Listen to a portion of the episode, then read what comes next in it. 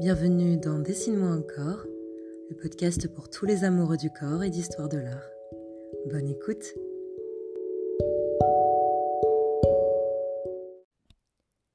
Aujourd'hui, la signification du mot fétiche s'étend à bien des domaines. Elle est loin d'être fixe et déterminée. Dominique Berthet, docteur en esthétique, philosophie et sciences de l'art à Paris 1 et l'Université des Antilles Guyane, rappelle qu'à l'origine, ce mot apparaît au sein de l'histoire de la colonisation africaine. D'origine portugaise, le mot féticho est associé au culte animiste. L'objet fétiche est ainsi lié à la magie, au sortilège, à un objet enchanté propice à la superstition. Culturellement, le terme fétiche participe de notre regard porté sur l'autre. Aussi, puisqu'il réfère à des pratiques de croyance, sa désignation pourrait être entendue comme péjorative. Pourtant, ce mot a survécu à son origine africaine. Depuis la fin du XIXe, il s'est déplacé sur divers territoires, tous associés aux sciences humaines telles l'anthropologie et la psychanalyse. Le fétichisme comprend donc l'univers des objets, mais c'est sous l'angle sexuel que je vais aborder cette notion dans cet épisode, et plus particulièrement le fétichisme des corps, représenté en histoire de l'art. Le fétichisme d'une mise en situation, une mise en contexte, une partie du corps, un genre, un sexe, une couleur. Le terme fétichisme est à différencier du terme obsession, car il y a toujours une connotation sexuelle qui va de pair. J'ai conscience que c'est un sujet difficile à traiter, car sujet à polémique. J'espère choisir les bons mots cet épisode me tient à cœur et j'espère qu'il vous plaira. Bonne écoute Bon, en art, il y a beaucoup, beaucoup de sortes de fétichisme. Et je ne parle pas seulement du fétichisme pour les pieds, par exemple, ou pour les cheveux roux. On va parler fétichisme pour le corps féminin, fétichisme du corps noir, du corps dit exotique. Ce corps qui fascine et se retrouvera au centre de pas mal de scandales en histoire de l'art, mais aussi sur le plan politique et sociétal. Il s'agira de comprendre pourquoi cette fétichisation du corps et surtout le lien avec l'histoire de l'art dans l'histoire de l'art occidental des 19 et 20e siècles, l'image de la femme comme modèle de la représentation artistique est restée marquée dans l'art masculin par les signes codés d'une tradition machiste post-renaissante, ayant posé sur la femme une idée de passivité, de soumission et de disponibilité sexuelle de celle-ci pour l'œil voyeuriste et les désirs des hommes. Depuis le début début, les femmes existent comme objets érotisés de l'art, au risque de me répéter, elles sont représentées sous le prétexte mythologique, nues ou dévêtues. Ce fétichisme du corps fécond, mère puis femme séductrice, est représenté sous tous les angles à la différence de l'homme, qui lui, sauf exception historique ou mythologique, n'est que très peu représenté dans le plus simple appareil. La femme, considérée comme séductrice, est celle que représente John Collier en 1892, Lilith. Cheveux dénoués, le corps nu autour duquel s'enroule un dangereux python, le parfait exemple du corps de la femme fétichisée. Certains artistes comme Gustav Klimt placent vraiment la femme au cœur de leur travail. Ils la célèbrent, l'adorent, la fétichisent. L'étreinte, le baiser, la fécondité, la chevelure, la nudité, le sommeil la nature, les saisons, la liste est longue.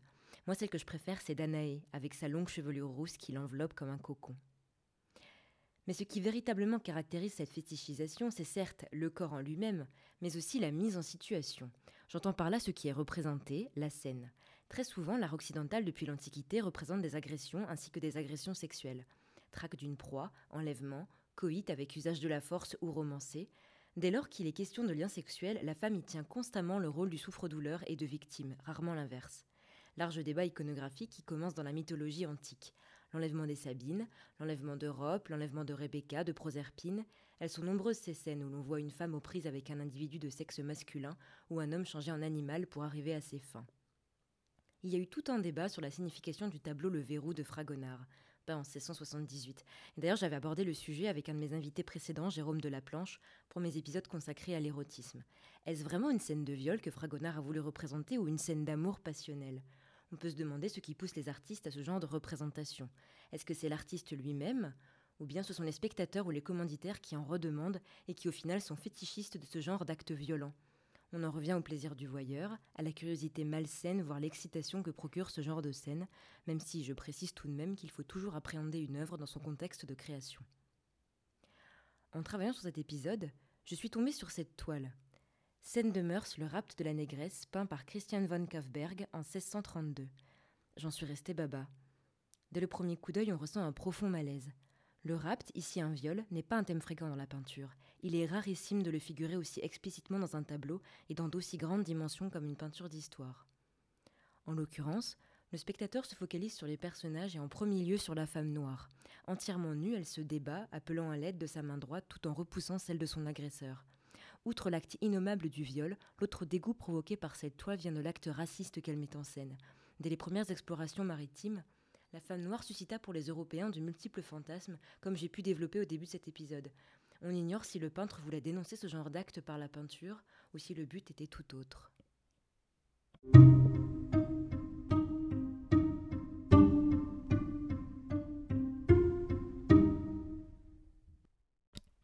C'est le moment fâcheux de parler du fétichisme dit colonial, la domination des corps fétichisés. Celui qui en parle le mieux, c'est Pascal Blanchard. Son ouvrage, coécrit avec d'autres scientifiques, Sexe, race et colonie, la domination du corps du XVe siècle à nos jours, paru en 2018, fait beaucoup de vagues depuis sa parution, mais je trouve que c'était primordial de lever le voile sur tous ces non-dits, donc merci à eux pour leur travail. La femme exotique a toujours été plus ou moins fantasmée, et ce depuis très longtemps. C'est de là que naît ce mouvement de l'orientalisme, cette fascination pour le corps de l'inconnu, le corps de l'autre.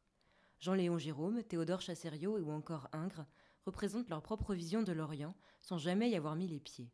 Mais ce n'est pas la réalité. Les odalisques qu'ils peignent ont la peau claire, elles sont pour la plupart blondes, parées de riches étoffes et de bijoux, et toujours, toujours représentées à poil, comme le montre cette toile de Jean le Comte de Nouy, appelée l'esclave blanche, datant de 1888. Rien ne va, elle est rousse, elle est nue, elle a la peau claire, oisive, dans la luxure.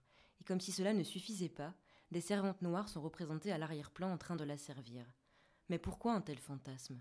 Comme si au Maroc ou en Égypte, une femme attendait à chaque coin de rue les seins nus aux yeux de tous. Le fantasme écrase le réel, le mythe de la mauresque dénudée est donc l'une des plus grandes productions d'œuvres d'art qui ait pu exister. Elle montre toute la même chose, des femmes nues ou à demi vêtues dans des harems, au bain. Une iconographie somme toute assez simpliste et réductrice.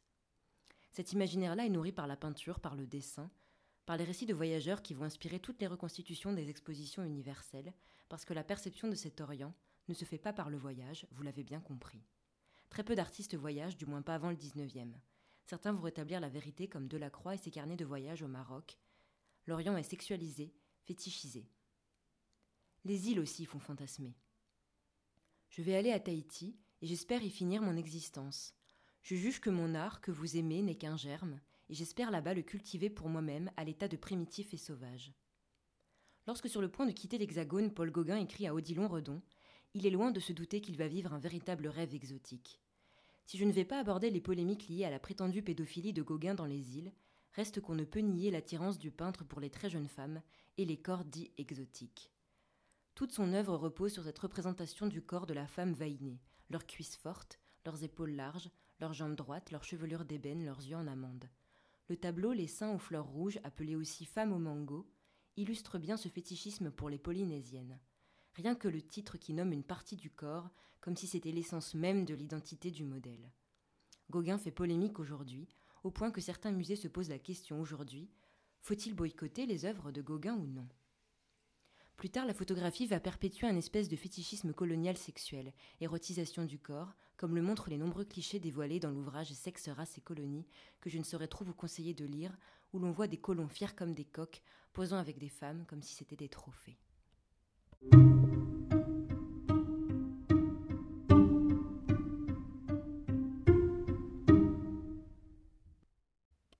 En une trentaine d'années, la représentation des Noirs est devenue un objet d'étude très présent des deux côtés de l'Atlantique, avec les travaux liés aux Black Studies qui se multiplient.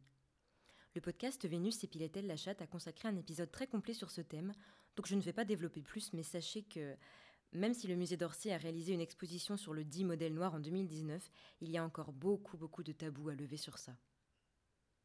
Tu crois vraiment que parce que je suis noire, je baise mieux?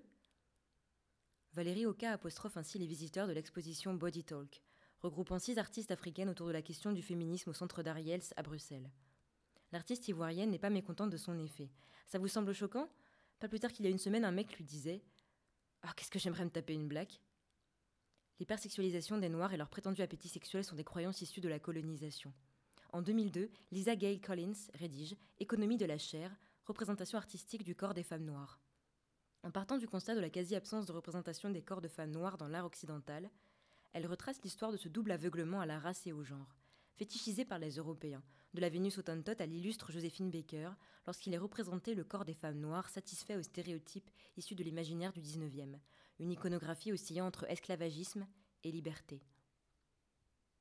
Depuis tout à l'heure, je parle de femmes, Mais nous allons nous intéresser maintenant au corps masculin noir, et plus précisément à la série Black Males et Black Book de Robert Mapplethorpe. Né en 1946, Mapplethorpe est connu pour ses photographies en noir et blanc, et donc particulièrement ses nus masculins. L'œuvre photographique de Mapplethorpe peut nous laisser perplexes quant à ses intentions, mais aussi surtout pour la réception. Car même si l'artiste développe un discours et des intentions propres à une œuvre, une fois celle-ci créée et exposée, elle ne lui appartient plus entièrement, et il n'a plus le contrôle sur les interprétations développées. Son œuvre met l'accent sur la perfection physique du nu masculin, il tend vers une esthétisation extrême du corps, en particulier sur la contraction des muscles.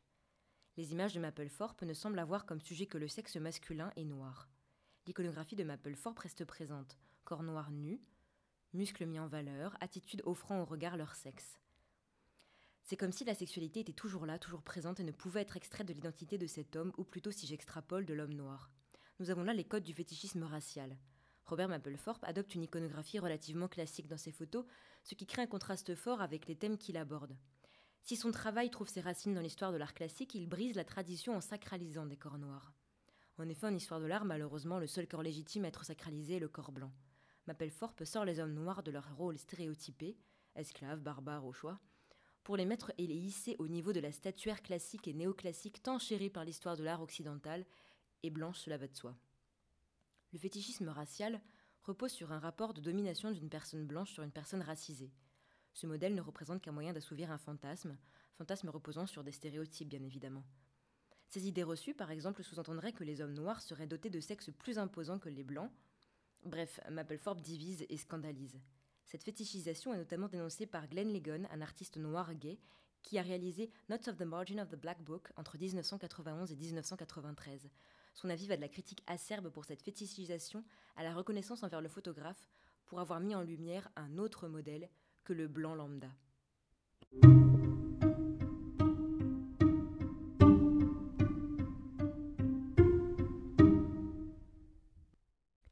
On ne peut pas parler de tous les fétichismes, car ils sont propres à chacun.